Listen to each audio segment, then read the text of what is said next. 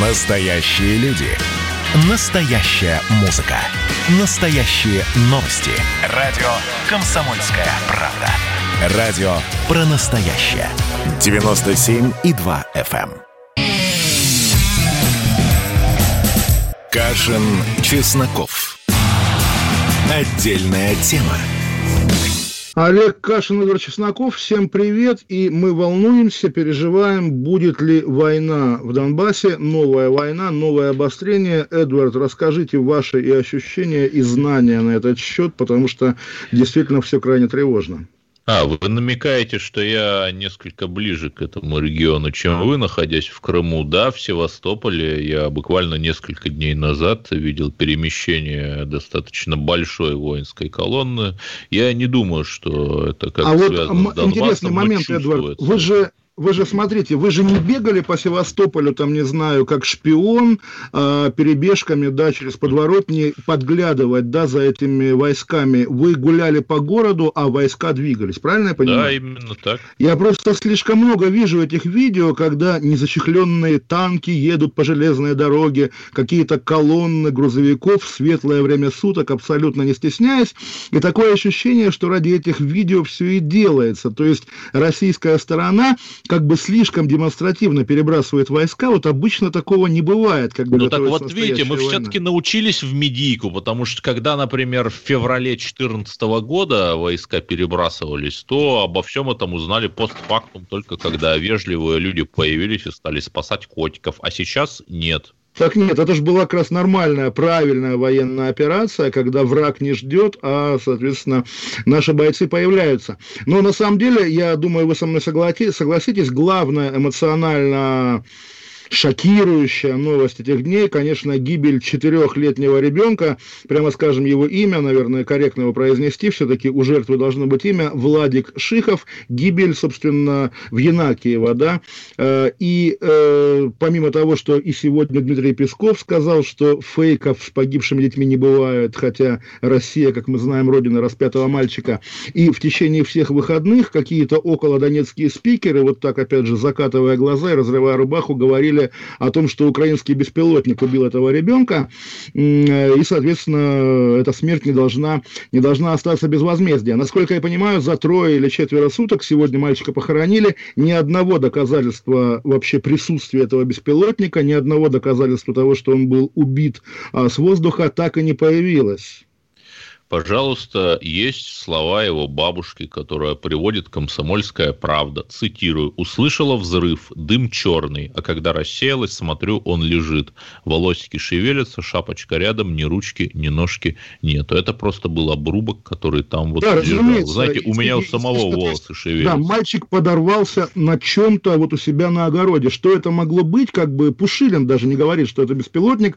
Пушилин говорит, что это какой-то боеприпас, который нужно расследовать. Но при этом люди, которые, которые на основании этой трагедии говорят, а давайте-ка ударим, там, не знаю, по Киеву, да, их можно уже в очередь выстраивать. И, конечно, давайте скажем прямо, что эти люди вот буквально провокаторы и разжигатели войны. Они Понимаете, проблема в том, что сомнительные детали этой истории с мальчиком из поселка Александровское под Янакиево, Да. они никак не отменяют того, что Украина практически ежедневно обстреливает Донбасс. Нет, это манипуляция, это манипуляция. люди Как раз, там как раз есть конкретный мальчик, и кто его убил, надо выяснять, потому что, естественно, скорее всего, если действительно никто не видел этого дрона, про который как-то поначалу очень лихо говорили, если эта мина лежала в огороде с 2014 года, то, может быть, покойный Моторола ее там забыл, да, грубо говоря, потому что, естественно, на основании очень сомнительной информации делать выводы, а давайте воевать, это, конечно, некрасиво. Нет, Для 2021 еще- года это просто гнус, абсолютно. Еще раз,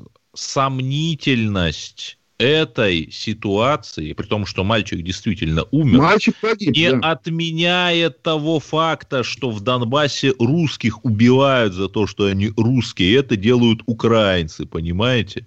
Нет, и не понимаю, надо что-то потому делать, что, во-первых, мы с вами говорим об этой истории с мальчиком через запятую, да, с украинскими обстрелами, и вот тень мальчика, погибшего, она эмоционально окрашивает нашу беседу. Кроме того, что убивают русских за то, что они русские, нет, это неправда. Идут регулярные на протяжении 7 лет перестрелки на линии соприкосновения, как их интерпретировать, это уже вопрос пропаганды. Когда нет, вы говорите, пожалуйста, что... люди вышли с русскими флагами и георгиевскими лентами их стали убивать. Сначала их просто разгоняли. Семь лет назад их стали убивать. убивать. За это да. время много всего накрутилось. Были и Минские соглашения, и контактные группы, и, да, опять же, которые, кстати, подразумевают все на свете. Сейчас, нет, серьезно, серьезно. Вот давайте проговорим такую вещь, ее стоит проговорить. В 2021 году уже не продашь российской аудитории эту историю про бандеровцев, которые убивают русских людей. За 7 лет там сложилась абсолютно бандитская как бы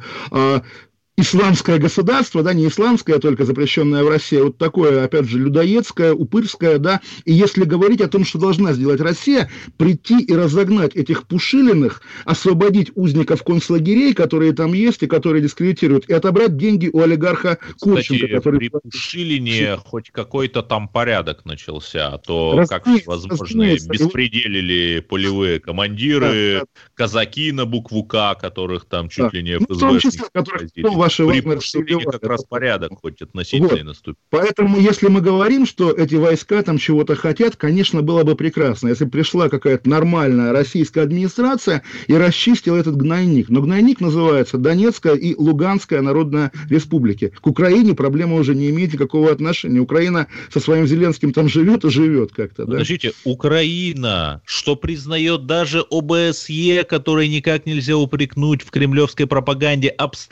обстреливает Донбасс из тяжелой артиллерии регулярно. Это факт идут вот эти перестрелки, да, как бы туда-сюда, с той стороны, с этой стороны. периодически что... гибнут по-настоящему, а не как этот мальчик. Вы это отрицаете?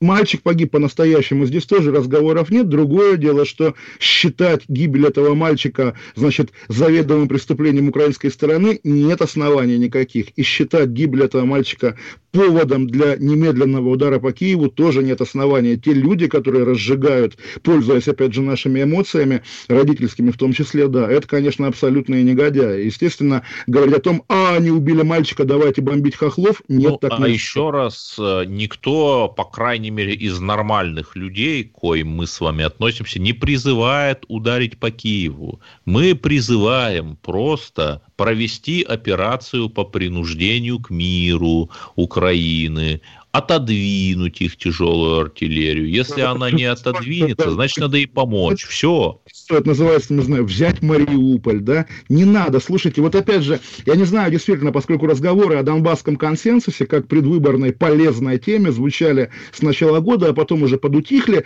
мне казалось, да, что кремлевские как бы политтехнологи, ну, наверное, поняли, что второй раз крымского чуда не произойдет. Крым отдельная тема, действительно он символизировал несправедливость потерь 91 года, а уже Донбасс вызывает вопросы, ну что Донбасс, какой Донбасс, где Донбасс, Донбасс да это... не знаю, вот Польша призналась, что уголь с Донбасса закупала, понимаете, у края есть экономические перспективы, его в житницу нет, России. Нет, нет, нет, закупала, закупала, а кто зарабатывал на этом? Вот опять же, я сошлюсь на издание «База», да, которое расследовало и доказало, что на этом угле зарабатывает Курченко. Курченко – это олигарх, близкий к Януковичу и его сыну, знаменитому стоматологу. Я не уверен, что люди должны были погибать за то, чтобы этот Курченко сделался богаче. Это как бы не очень справедливо, не очень правильно и ценностно не соответствует теме... К сожалению, на любой войне люди умирают за то, чтобы кто-то сделался богаче и какие-нибудь финансово-промышленные группы куда-то вошли. Наверное, логичнее было бы, чтобы богатели на этой войне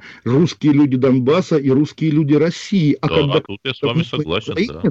делается, значит, сверхмиллиардером после того, как всю республику, так сказать, а, превратили в руины, это неправильно. Я думаю, господину Курченко должны быть вопросы и в российских компетентных Нет, органах. Такие господина Ходорковского тоже не сразу приземлили с его установки по выкачиванию скважинной жидкости, понимаете? Всему это, свое время. Понимаю, не понимаю. Вот да, если вдруг, опять же, какие-то около Донбасские олигархи вдруг заимеют политические амбиции против Путина, тогда, да, Путин вспомнит о том, что он борется с олигархами. А пока олигархи соответствуют его интересам, ну, что называется, воруют, воруют, Нет, подождите, Путин не может быть везде. Вот на Большой Морской в Севастополе, где я нахожусь, действительно провели прекрасную реконструкцию, но очень много в Севастополе улиц, на которые Россия просто еще не пришла. Мы же не говорим там Путин или кто там, Развожаев виноват.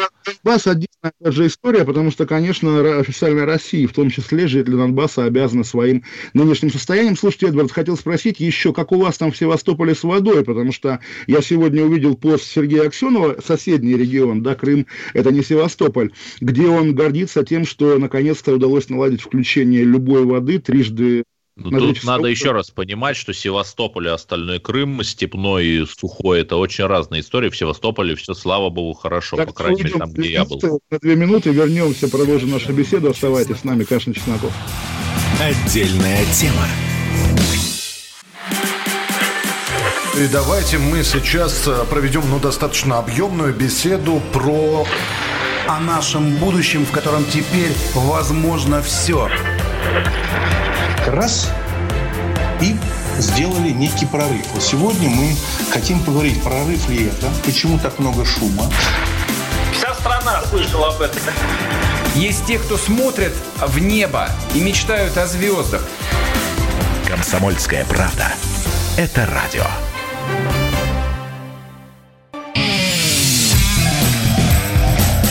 Кашин, Чесноков. Отдельная тема. Олег Кашин, Эдвард Чесноков. Еще раз всем привет, Эдвард. Давайте о новостях культуры. Меня растрогала эта история про мужчину по имени Сулейман, бородатого мужчину по имени Сулейман, который вчера, ну, видимо, он, хотя неизвестно, купил все билеты на показ фильма «Тихий голос» на фестивале Ардокфест в Москве. Фильм посвящен чеченскому бойцу ММА, который скрывал свою гомосексуальность, а потом бежал в Бельгию. Собственно, кто-то с одной карточки купил все билеты на этот показ, а потом пришел пришел Сулейман как бы в кинотеатр и попросил не показывать фильм, потому что в Чечне очень недовольны будут серьезные последствия, и, соответственно, что в Чечне нет геев. Новая газета намекает, что Сулейман помощник депутата Госдумы Шамсаила Саралиева, и кинофестиваль, да, как, как говорят в Чечне, дал заднюю, отменил этот показ, в общем, поддался вот такой не то что чеченской цензуре, а грубой, почти физической чеченской силе. Вы сказали про Артодокфест. Мне читатели из Белоруссии прислали чрезвычайно забавные анонсы. Например, там будут показывать фильмы, снятые термоядерными белорусскими националистами. «Сестры Окрестина» — это название. Ой, Эдвард, подождите, Окрестина — это Лукашенковский да. концлагерь в Минске, да. в котором, очевидно, да, какие-то сестры, в смысле девушки, да, сидели да, да. как узницы. А нельзя эти фильмы показывать в Москве? Лукашенко Лукашенко наш друг, Можно. да? Это э, Наверное, правда? не то, что нельзя, но проблема в том, что, а вот где пророссийские, например, белорусские режиссеры, которые бы снимали какие-нибудь выдающиеся кинополотна, а это, извините, пусть даже на деньги фонда кино. Это, Эдвард, вы спрашиваете у российского государства, у администрации президента, у Минкульта, у Россотрудничества и у посольства и бывшего, и нынешнего посла Мезенцева, который не, теперь ушел на повышение и так Нет, далее. Олег Владимирович, нет, это нужно не у них спрашивать, а, например, у киноплатформы ОККО, которую по слухам или не по слухам купил Сбербанк, и которая сняла фильм «Чикатило». Прекрасный, в кавычках, фильм. А знаете почему? Я посмотрел финансовые результаты э, этой платформы. У нее за последний отчетный год убыток почти миллиард рублей. Со знаком Ой, я не знаю, Эдвард. На самом деле, вот в этих вот вопросах, да, э, какой убыток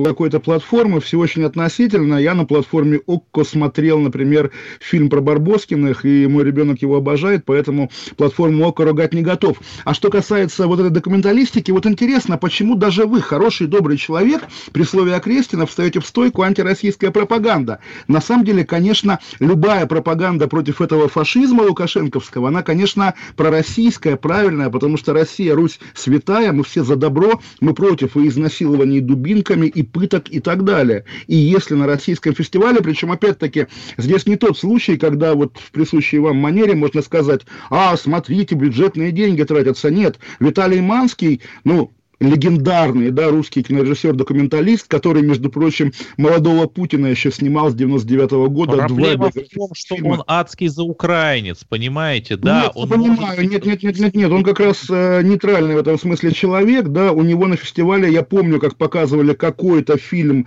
собственно, антибандеровский, да, снятый с позиции ДНР, украинцы бесновались, а он не позволил им его снять, но, опять же, одно дело, когда украинцы беснуются, а другое дело, когда приходит бородатый Сулейман, поэтому, естественно, здесь надо, надо Манского поддерживать, тем более, что он действительно гений, и если он, он не проукраинский, он оппозиционный сейчас, и это проблема в том, что российское государство ведет себя так, что художники типа Манского оказываются лишними, оказываются его оппонентами. Это, конечно, большой провал, потому что, еще раз напомню, что когда Манский был молодой, его фильмы показывали на Первом канале, а он снимал доброе кино про Путина 20 лет назад, но, к сожалению, Путину оказались нужнее буквально том, что наша оппозиция ничего общего не имеет с национальными интересами Нет, и это, это неправда, это позиция государства, что оппозиция не может иметь ничего общего с национальными интересами, это позиция государства на выдавливание и, марги, и маргинализацию любых критиков власти. Ну, да, это неправда. Да, Ма, э, сам по себе Манск, как фигура, да,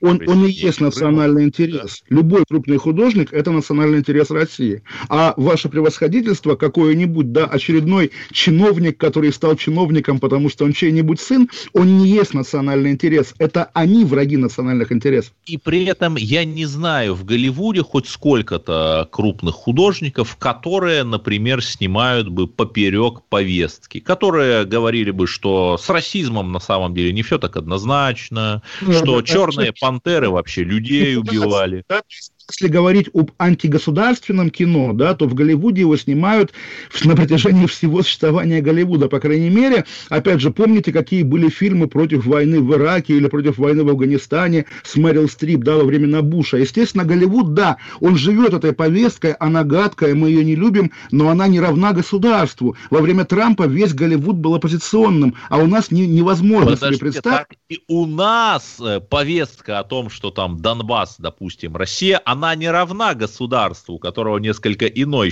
э, мнение на этот счет. Ну, вот. Такой особенно и нет, опять же, э, кроме пресловутого Захара Прилепина и фильма «Ополченочка», который мы с вами недавно хвалили, по крайней мере, в эфире. А так-то что такое повестка? Вот если знаете, сейчас на выходных значительная часть московской интеллигенции, не считая, конечно, Владимира Познера, про которого мы говорили, на выходных все ездили в Пермь на премьеру Богомолова, который сделал оперу «Кармен», а «Кармен», если знаете, я видел эти кадры, естественно, саму оперу оперу не видел, но там много субтитров. Кармен у Богомолова, она мечтала о новой прекрасной Одессе без хулиганов, бандитов и украинцев. Да, собственно, вот опять же такой спектакль нормально идет, модный, хороший. Вот тот самый Богомолов, которого принято ругать в последнее время, так что, что называется, теперь он с вами, по крайней мере, а может быть даже и с нами, потому а что... вот не знаю, те ли это консервативные ценности с таким легким душком антисемитизма, за которые мы э, в наши молодые годы с вами выступали, не знаю. Кстати, Эдвард, поздравляю вас с Днем Русской Нации. Сегодня годовщина Ледового побоища, и лет 25 назад Эдуард Лимонов придумал этот праздник как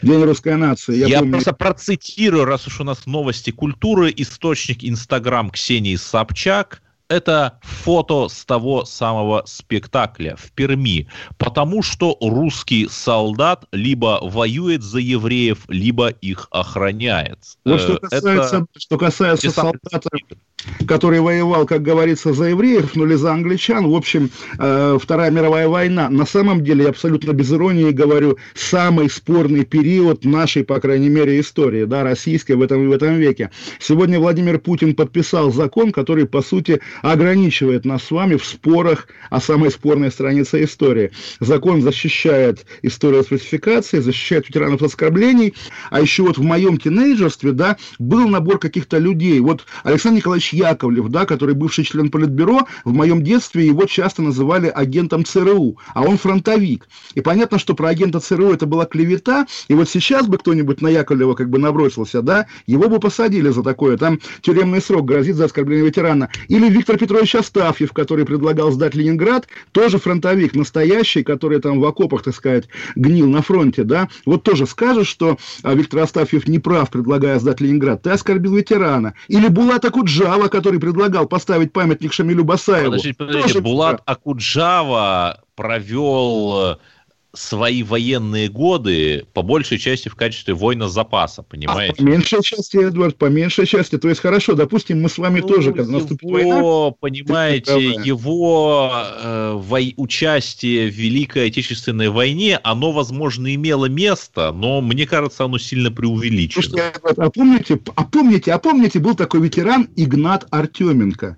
Вот по поводу которого, да, вот вообще пребывание его на фронте как бы требует вообще каких-то серьезных архивных изысканий, да, забыли, естественно, уже эту фамилию, хотя месяца два назад казалось, что нет более важной проблемы, чем Игнат Артеменко. Сегодня Алексей Навальный написал пост о том, что у него в колонии в Покрове вспышка туберкулеза, Навальный как бы сам кашляет, у него температура 38, сейчас я видел сообщение, что его перевели в медсанчасть с ОРЗ по версии ФСИНа, но опять же вся эта история про Навального в колонии, которую на, на прошлой неделе мы уже с Бароном вы это успели обсудить, да, посетили Мария Бутина и Кирилл Вышинский, и, конечно, там устроили довольно гадкий, гадкий скандал. Я не понимаю, естественно, почему туда не отправить хотя бы какого-нибудь, не знаю, доктора Рошаля, да, Венедиктова, Чулпан Хаматова, какую-то такую фигуру, которая не вызывает боевой стойки. А там пришла Мария Бутина, сказала, да в этой в тюрьме лучше, чем в санатории, да, да у меня в деревне в родной Нет, гостинице. она имела в виду, что в этой тюрьме лучше, чем в американской тюрьме, где она сидела, Нет, между а, Она-то про американскую тюрьму Девушка сидела. но,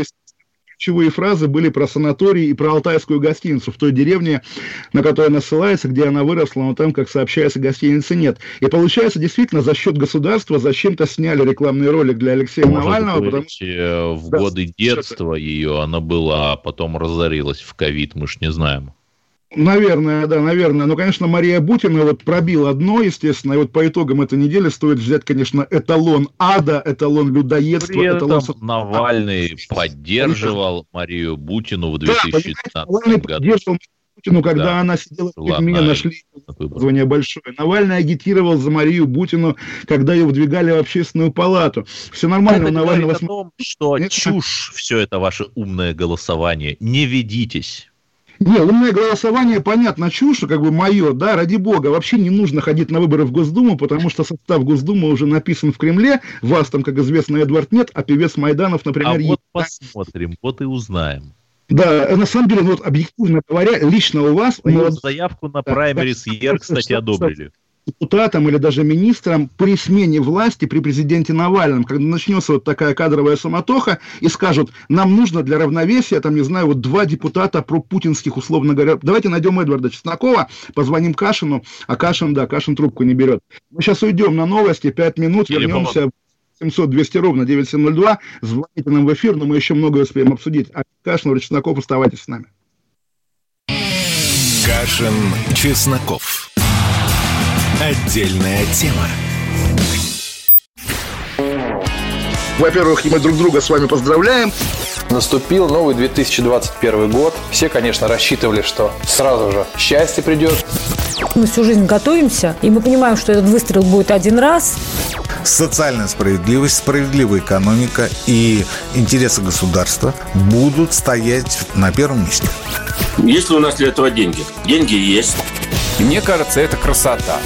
Предчувствие перемен. На радио «Комсомольская правда».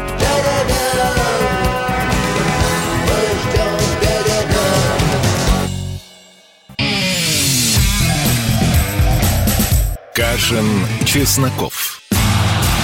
Отдельная тема.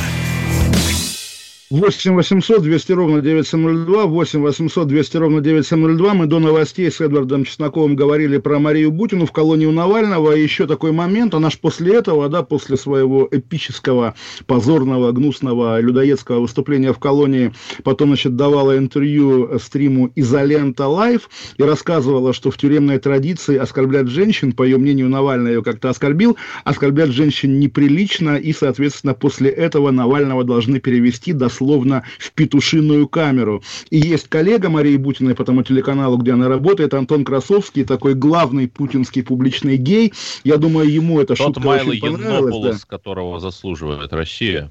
Да, ну, собственно, вот понимаете, да, вот как раз, естественно, вот вся эта почему-то вот такая гнусь концентрируется в этом антинавальновском спектре мнений и, естественно, Вы ну, поражает, как будто бы государство, как будто бы государство ведет... Навальнист Э, не, да, я тут еще навальнист, но как будто бы государство ведет такую подспудную агитацию за Навального, не знаю зачем, не знаю почему. Сегодня еще интересная была новость про русских людей, да, что в Эмиратах поймали 8 голых русских женщин, да, 8 голых россиянок, Значит, которые... не на 8, а балконе- 40 и не русских, а каких-то Да, а других. потом они оказались украинками и белорусскими, но здесь, естественно, стоит пошутить, как обычно бывает с полицией, да, что его из органов уволили еще неделю назад, вот их, видимо, тоже российского гражданства лишили неделю назад.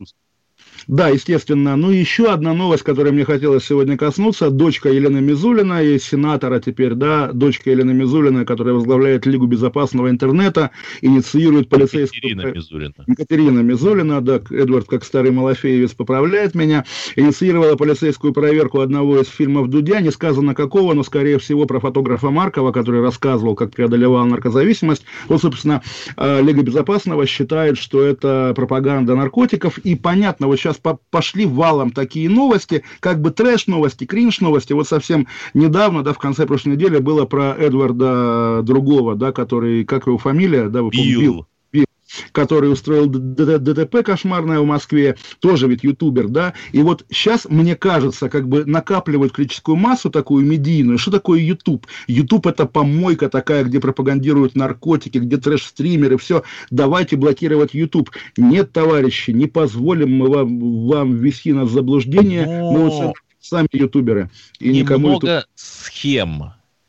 Эдвард Билл, на него действительно ничего не зарегистрировано в реестре В нашем юрлиц. прошлом эфире вы говорили, да, что пробили его по игрю, а его там нет, а оказалось есть. Нет-нет, я его не бил э, ни по каким местам, о которых вы говорите. Есть ООО «Эдвард Билл». Но я все-таки предполагаю, что оно с Эдуардом Юрьевичем как-то связано. Руководителем этого ООО является Бойко Андрей Витальевич. И если вы нажмете на него и посмотрите, то на нем висит еще 8 юридических лиц, и что самое главное, все, кроме ООО «Эдвард Билл», ликвидированы, выписаны из ЕГРУЛ, ЕГРЮЛ, потому что, например, там недостоверные сведения. Например, ООО «Вилсаком», кто не знает, «Вилсаком» это тоже очень популярный блогер таких э, полуоппозиционных взглядов. Вот ООО «Вилсаком». потому что, конечно, гораздо Тоже на этого важнее, существеннее то, что такие блогеры сидят на государственных подрядах, естественно, всегда. И при этом самое забавное, что почти все эти юрлица зарегистрированы на адресах массовой регистрации. Это же забавно. Очевиден схематоз какой-то. Резиновые квартиры, резиновые квартиры. Почти что. То есть эти миллионы, которые проходили через э, блок этого Эдварда Билла, они проходили через вполне конкретных людей. И риторический вопрос, коль скоро уж мы с вами критикуем биткоины Навального, а вы его защищаете, платил ли Эдвард Билл налоги? Нет, вы знаете, Эдвард, я еще раз скажу, что если мы всерьез разбираем рынок блогеров и в Ютубе, и в ТикТоке, и Взламываем блогеров, так сказать. Да, то в итоге окажется, да, что через там одну-две итерации, да, или как это правильно называть, транзакции, мы упремся либо в мэрию Москвы, либо в администрацию президента, либо в Минобороны, либо еще в какие-то интересные... Либо в те проекты форин офиса и Ми-6, которые разоблачили неизвестные хакеры, согласно которым миллионы фунтов стерлингов тратятся на молодых лидеров мнений. Ну, Эдвард, какие молодые лидеры мнений? Посмотрите, вот, да, русскую службу BBC, вот это потолок того, что британское правительство может сделать на российском направлении. На самом деле, вот, если честно, за сегодняшним, допустим, судом по проникновению Любови Соболь в квартиру этого Кудрявцева, да, который Навального отравил, а сегодня как раз я следил через русскую службу BBC, у них был самый подробный онлайн. Ну, наверное, это и есть британское влияние, но если бы... Не знаю, не знаю, если вы посмотрите на российских блогеров, там канал Булеба Престолов регулярно об этом Это пишет, которые да. ездят в Беларусь еще тогда, до, соответственно, протестов 2020 года, постят что-то такое вышиваночное и бело-красно-орнаментальное, еще раз, до 2020 Так года. а кто главный приватизатор, Эдвард? Что, Тихановская поменяла таблички на улицах Минска на таблички на Мове? Нет, не Тихановская. Но заметьте, э, как сколь трогательно слияние тех, кого, ну, условно можно там назвать аудиторией, с которой работает Foreign Office и Ми-6, и нашего Рыгарыча. Так именно, Лукашенко, конечно, главный враг России, главный агент Запада и главный русофоб. И то, что этот русофобский режим своими миазмами отравляет Россию, находясь рядом с ней на расстоянии вытянутой руки, это, конечно, абсолютная дичь, абсолютный позор. 8 800 200 ровно 972, Знаю, кто нам я звонит? все-таки надеюсь, что добрые русские Григорий. люди когда-нибудь э, запрягут и поедут. Лукашенко в окрестке, надо. Григорий Саратов, Григорий Саратов. Григорий. Добрый вечер, уважаемый Олег Владимирович, уважаемый. Эдвард. Буду сегодня предельно краток, хотя я поклонник вашей программы и вас как личностей. Э, Спасибо. Две, реплики. Первая реплика. э, Пожалуйста, передайте мою рекомендацию уважаемому Владимиру Николаевичу э, Сунгоркину, поскольку я здесь в глуши в Саратове э, э, политтехнолог выборный на пенсии, что Эдварда Чеснокова и Ивана Панки надо обязательно выдвигать в эту каденцию в состав Государственной Думы. Вы Ну, я уже выдвинул, спасибо. созданы.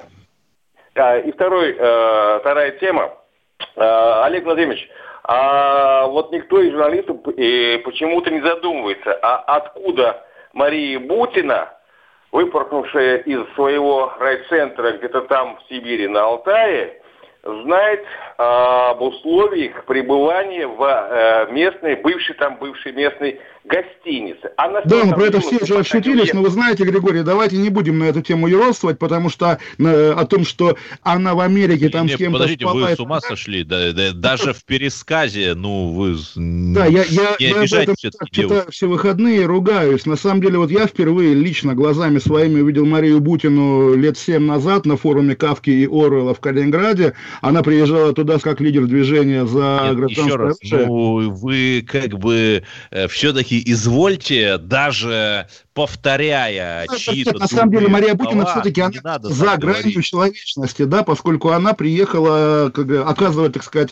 медийные услуги палачам и садистам из ФСИНа. Мы ее за это не любим, естественно. Но да, критика вот такого рода в ее адрес недопустима. Естественно, естественно. Вот. И во-вторых, да, и я еще раз подчеркну, еще раз, из ваших слов это было не очевидно, когда вот вы это с таким это смаком вот говорите, все-таки следите. защищали других людей, да, а так вот эту Правильно Бутину отвратительную, которая действительно сделала адскую гнусность на этой неделе, вот джентльмен Слушайте, Эдвард ну, защищает. ну, какая гнусность, она из лучших побуждений приехала. Да, наверное, нужно было отправить дьякона Андрея Кураева, который бы ему Библию привез.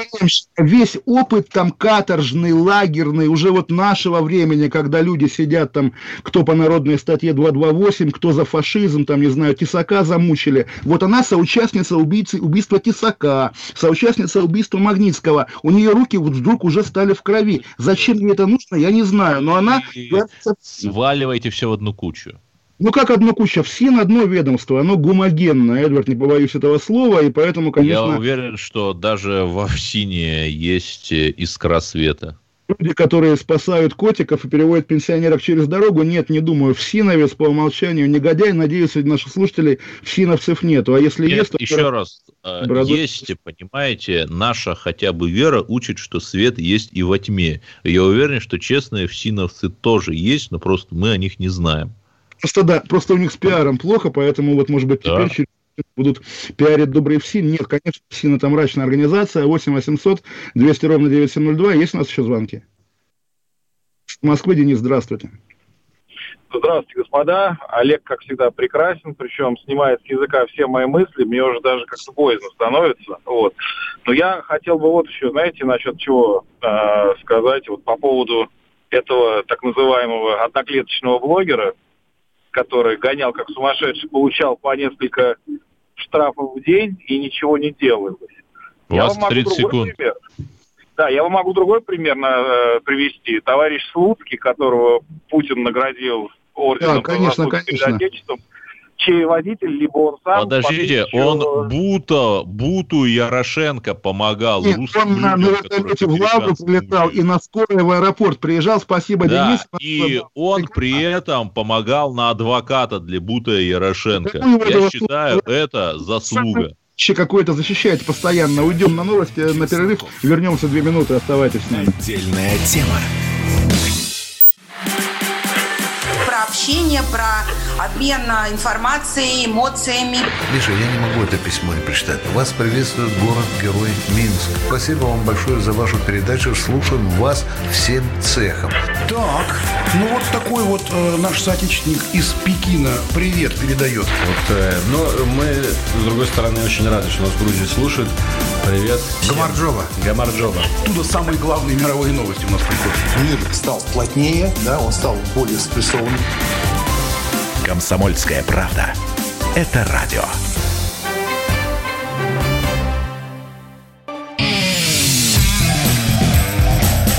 Кашин, Чесноков. Отдельная тема. Олег Кашин, Эдвард Чесноков, 8 800 200 ровно 9702. Я прочитал в «Комсомольской правде» Эдвард жуткую историю, не про политику, совершенно про Приморье. Видели вы, да, как э, в начале марта э, мужик с семьей, жена, двое детей, еще племянница, дочка брата, поехал на рыбалку, да, ехал с рыбалки, решил срезать угол через э, замерзшую реку.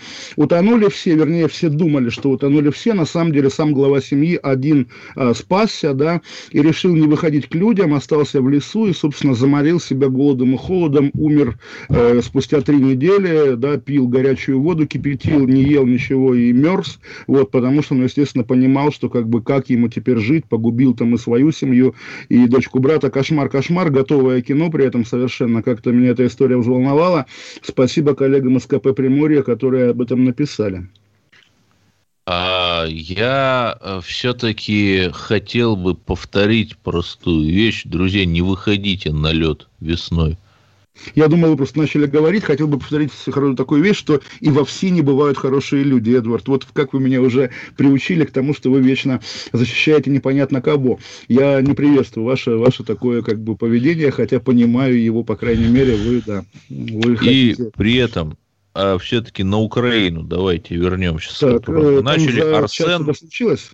Нет, Арсен Аваков. Хотя, можно сказать, и случилось. Приступ любви к русскому языку. Ну, да, это безумие, конечно. Совершенно да. вспомнили, да, что Арсен у них есть русский язык. Аваков заступился за русский язык. Видимо, это как-то связано с теми колоннами русских танков. А потом еще Юлия Мендель. Тоже Юлия Мендель сказала, что русский язык, да, пресс-секретарь Зеленского, да. да. Ну, она не столь радикально заступилась. Она сказала, что все-таки есть украинский русский ну, кстати говоря, мы есть. Помните же, мы с вами на той неделе раз, рассказывали про этот курьез, когда Россотрудничество решило отметить юбилей Тараса Шевченко, чем вызвало соответствующее бомбео у украинской стороны до такой степени, Украинцы что... не полюбили Россотрудничество за это. Этот да. широкий жест э, остался бисером э, перед хрюшками. Так и в итоге Россотрудничество оттуда гонят, да, из Киева, хотя как бы странно, что оно все эти годы там существовало. Но в итоге сегодня сенатор Джабаров, знаете его, наверное, Владимир Джабаров, Джабаров, первый зампред Международного комитета Федерации, сказал, что если закроют Россотрудничество в Киев, угадайте, что должна сделать Россия? Закрыть библиотеку имени Шевченко на Арбате?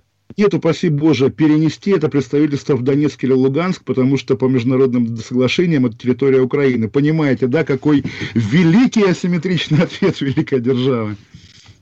И при этом, друзья, мы все-таки призываем наше государство быть последовательным и защищать русских и русский язык бескомпромиссно. Ну, э, это, опять же, в 2021 году звучит довольно сомнительно такой призыв, потому что... Олимпиады мы тоже 7 лет ждали. Олимпиаду мы ждали 7 лет, но мы знали в течение этих 7 лет, что она будет, да, и, естественно... Сейчас знали, что Донецк, Луганск, Одесса, да, господи, даже Минск когда-нибудь будут русскими. Надо да. только верить. Эдвард, стала бы русская хотя бы Москва, не побоюсь этого слова, а мы знаем, что для Владимира Путина русский национализм... все меньше стреляющих свадеб. Это mm-hmm. колоссальное достижение, и даже когда они периодически имеют место, то это вызывает бурное обсуждение в соцсетях, и самих этих э, стреляющих э, арестовывают иногда. Ну, если, если слушающие нас люди не считали иронию Эдварда, я ее прямо расшифрую, потому что, естественно, российское государство очень сторонится любой русской темы, российское государство боится русских людей, российское государство всегда считает, что его благополучие зависит от того, чтобы русским людям было хуже. Не знаю, не знаю, я вот в Крыму смотрю, и здесь прямо по центру Севастополя плакаты, где написано «Севастополь, Крым, Россия», «Русская весна», там, ну, почти что мы русские – с нами Бог, да. Ну, в общем, есть такая территория на территории Российской Федерации, где слово «русский» не под запретом. Ну вот да, мы, вы мне сегодня присылали в порядке курьеза, да, обложку военных времен, книжки, да, про Максима Горького, которая называется «Гениальные люди Великой Русской Земли». Тысяч... Великой Русской нации. Великой Русской нации, да. И понятно тоже, вот год. я сам в юности, вы, я думаю, тоже поражался, как при сталинизме, да, культивировалась эта русскость, естественно, когда их приперло, когда враг подошел к Москве. Но, конечно, с годами я стал понимать, что в исполнении этой грузинской бандитской шайки, да, риторика в поддержку русского народа, которую они сотнями тысяч миллионами губили на фронте, естественно, это самая гнусность и лицемерие. И вот эти картинки, опять же, эмигрантские, назовем их так, времен войны, когда Сталин и Берия вытаскивают из гроба мертвую Россию, пытаются ее нарядить, как бы, да, чтобы люди думали, что она жива, это вот буквально то, что ну, было на знаю, самом деле. Не знаю, все-таки проспект 25 октября в Невский проспект переименовали. Плохо разве? А тех, кто переименовал, через три года всех уничтожили физически по ленинградскому делу. Диалектика советской власти. Лет, да. Да. да. Понимаете, вот. И сама блокадная тема потом оставалась под негласным запретом до конца 70-х годов. Не знаю, я вот э, сейчас в Севастополе, и здесь весь исторический центр восстановлен после войны. И вот благодаря этому мы имеем вот прекрасный такой город. Да, ну и, собственно, сегодня была полемика, если знаете, между Кравчуком и Натальей Дмитриевной Солженицыной на тему того, что Солженицын говорил об украинцах. И я вспомнил, да, красивое же здание вот на въезде в центр Москвы по Ленинскому проспекту, симметричное, да, где Гагарин стоит. Вот, как известно, там стоял Гулаговский лагерь, и, собственно, заключенные такие дома и строили. Уж не знаю, что, кто строил Севастополь, пленные немцы или пленные русские, но для советской власти русские были рабами всегда, поэтому, естественно, об этом нельзя забывать даже в такие торжественные моменты, когда мы говорим... Да не знаю, не знаю. У меня вот остались, например, книги «Слово о полку Игореве» в роскошнейшем переплете. Издание там где-то плюс-минус там 75-й год. Сейчас таких изданий нет. И я сомневаюсь, что если перевести цену той книги, а там на каждой книге в конце, если вы помните, цена была проставлена на современные деньги, то она будет не в 10 раз больше. Понимаете, была русскость такая... В те годы, да, как раз 70-е, самая дорогая книга, поскольку за нее глупые среднеазиаты готовы были отдать автомашину «Москвич». Реально, я слышал такие истории. Книга Алжаса Сулейменова «Аз и я» о том, что на самом деле слово о полку Игореве написал какой-то татаро-монгол. Вот серьезно, это была очень модная книга, которую любила тогдашняя интеллигенция, что вот эти русские даже слово о полку Игореве украли у каких-то узбеков. И, да. Тем не менее, «Золотое кольцо» именно тогда появилась как феномен. Суз Золотое кольцо, да, из тех э, городов и строений, да, которые советская власть за эти годы не успела уничтожить. Ну, естественно, об этом-то разговаривать можно бесконечно, и я отсылаю... Там, я имею в виду, что охранная зона Суздаля тогда была создана. Да, да, да, да, да, когда, когда уже, когда уже прошло 70 лет. И вспомните, не знаю, вот в Нижнем, да, есть могила Кузьмы Минина, да, которые тоже в итоге искали по оврагу, куда большевики выкинули косточки, когда разоряли, разоряли Нижегородский Кремль. Поэтому, ну, естественно, естественно, как бы говорить о прорусскости советской власти, примерно то же самое, как говорить о прорусскости власти современной, о прорусскости современной ну, многонационалочки. Более прорусская. Нет, сегодня, конечно, более прорусская, но да. невозможно быть более антирусскими, чем советская власть. В этом смысле, да. конечно, Владимир Путин в выигрышном положении находится. И при этом давайте все-таки верить что Россия прянет от сна, и вот этот добрый, истинный патриотизм прорастет сквозь асфальт, как, в общем, он всегда прорастал. вопреки российскому государству. Мы Может прощаемся... быть, благодаря ему, кто знает. Вот диалектика, да. Прощаемся до завтра. Олег Кашин, Эдвард Чесноков. Программа «Отдельная тема». Радио «Комсомольская правда». Всем пока, всех обнимаем. Чесноков. Отдельная тема.